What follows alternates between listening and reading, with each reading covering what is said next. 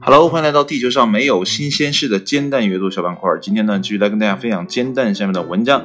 今天这篇文章呢是 Is Nature 啊，由一者八角基于创作公益协议 B 八杠 C 发布的。那这篇文章呢发表于二零一八年的十一月十八号的下午四点。那这篇文章呢是关于帕金森的全新疗法啊。那这个标题呢叫做脑内植入新细胞。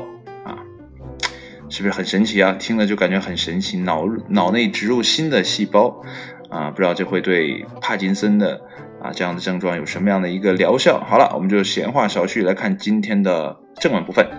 那么老年人呢，最容易患两种这个神经退行性的疾病，一个呢是阿尔兹海默症，叫老年痴呆；那么第二个呢就是帕金森病。那帕金森病呢，主要影响运动神经系统，引起不自主的。这个震颤还会引起导致肢体僵硬、动作迟缓、姿态不稳。另外呢，也会造成认知、情绪障碍，甚至呢痴呆。目前的研究认为呢，患者脑内缺少能够产生多巴胺的神经细胞。那么确诊帕金森病后呢，剩余寿命呢为七至十四年，且目前无治疗啊这个无治愈手段，只能呢延缓疾病的发展。那么，日本的神经外科医生呢，首次将重编程啊，就是打了一个引号的啊，重编程干细胞植入一名帕金森患者的脑内，他们改造了人类的普通细胞啊，但并不是该病人的，可能是从外面谁的脑子里拽出来的哈。那么，使其呢穿越回胚胎时期的状态，能够分化成任意这个种类的细胞。这种改造细胞被称为诱导多功能干细胞。那么，这种改造技术呢，曾获得2012年的诺贝尔这个生理学、生理医学奖。哈，这是科学家的第二次将这种干细胞用于临床了。那么，日本的京都大学的科学家们呢，刺激这种干细胞朝神经细胞的方向分化，成为一种前体细胞。它们呢，能够产生多巴胺。而帕金森患者脑内正缺乏多巴胺的神经细胞。那么，二零一八年的十月呢，京都大学附属医院的神经外科医生，呃，这个日本名字更不会念了。呃，我看看，我我试着念一下，叫 Takayuki，Takayuki 啊，Kikuchi。啊，好难念的一个名字。那么，将两百四十万个这种产生多巴胺的前体细胞呢，植入了一名五十多岁的帕金森患者的脑内。那么，在三个小时的手术中呢，呃，Kikuchi，Kikuchi 啊，我应该是这么念嘛的团队呢，将细胞分别植入到十二个位置上，这些位置呢，就是已知的多巴胺活性中心。那么此前呢，猴子实验呢已经证明了这种产生多巴胺细胞能够改善帕金森患者的这个症状。那病人呢目前状态良好，没有产生严重的不良反应。啊，这是呢团队这个治疗团队将会持续观察六个月，到时候呢如果没有并发症的话呢，将会向病人脑内再次植入二百四十万个细胞。二百四十万个数量很大，可能也就那么一丢丢的东西哈。那么干细胞科学家，呃，这也是一个日本人哈，叫 Joe Joe Takahashi，是不是这么念啊？日本人的这个名字，我觉得他们他这个名字真的蛮有意思的啊。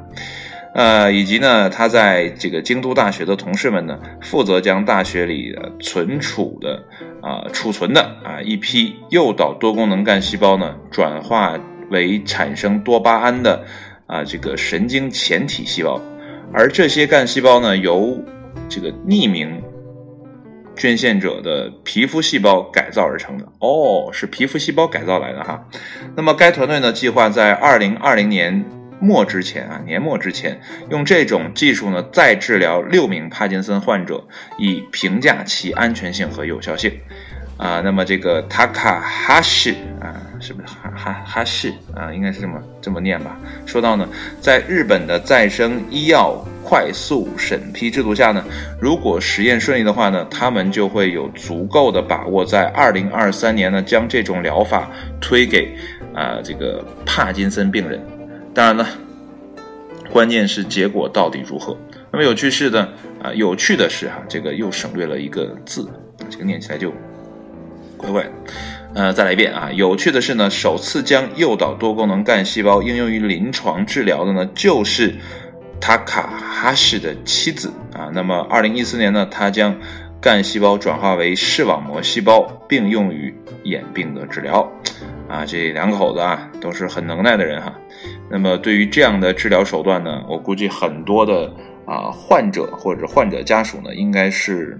非常啊，希望的，即便说存在很大的风险，但也比说就是宣判死刑来得好。我觉得很多人在面临重大疾病的时候呢，都都愿意尝试一些啊新的啊疗法，或者说是啊其他的手段，能能够延长自己的这个寿命，或者说改善啊自己的这个病情的状况。我觉得很多人都愿意去尝试的。所以呢啊，我也希望他们可以在。这方面有所突破啊，能用这二百多万个细胞啊，就可以帮助一个病人啊重新回到正常的轨道。呃，当然了，他这里也没说，呃，这个实验的啊，就是参与实验的这名病人啊。之后是一个什么样的一个状况哈？虽然说暂时没有不良反应啊，状状态也良好，但是有没有啊得到恢复康复？他这里文章也没有说。那如果感兴趣的朋友呢，可以去查一下哈，啊，这个关于帕金森就这篇文章啊，看一看他后续的报道是个什么样的状况。那如果呢，你周遭有这样的亲人啊，或者说是朋友也好，当然了，呃，你也可以呢把这篇文章发给他看看啊，能不能呃。有机会让他尝试这样的一种疗法，对吧？啊，也希望呢，如果有这样病情的朋友，也可以早日的啊康复啊，或者说早日的呃让自己的寿命得到更长。毕竟他说了，寿命剩余的寿命就是七到十四年，而且没有治愈的手段啊。也希望这个全新的手段可以帮助到他们啊。其实说到这篇文章啊，让我想起了国际象棋哈，就是。把这个细胞植入到人脑之后呢，它开始分化，然后变成它想要的细胞。其实你没有觉得像国际象棋里面这个卒一样，等这个卒走到呃国际这对手的这个棋盘的最后那个位置，就可以变成任何一个棋子啊，然后在场上来回的移动。嗯，我觉得这蛮有趣的啊，蛮有趣的这样的一个手段，我觉得也特别嗯。这个我只是说这个手段啊，蛮有趣的，就是植进去，然后让它去分化，让它去变形，让它去变成啊人们想想希希望它成为那个样子，啊，这个真的特别的好啊，我觉得比吃药啊，比化疗啊，比啊这些东西啊放疗啊这来的好很多啊，而且可以啊这个直插病灶啊。这点特别的棒。那今天的今天的文章呢，就到这里了，也谢谢大家的收听啊，也期待下期节目中再见。好了，拜拜。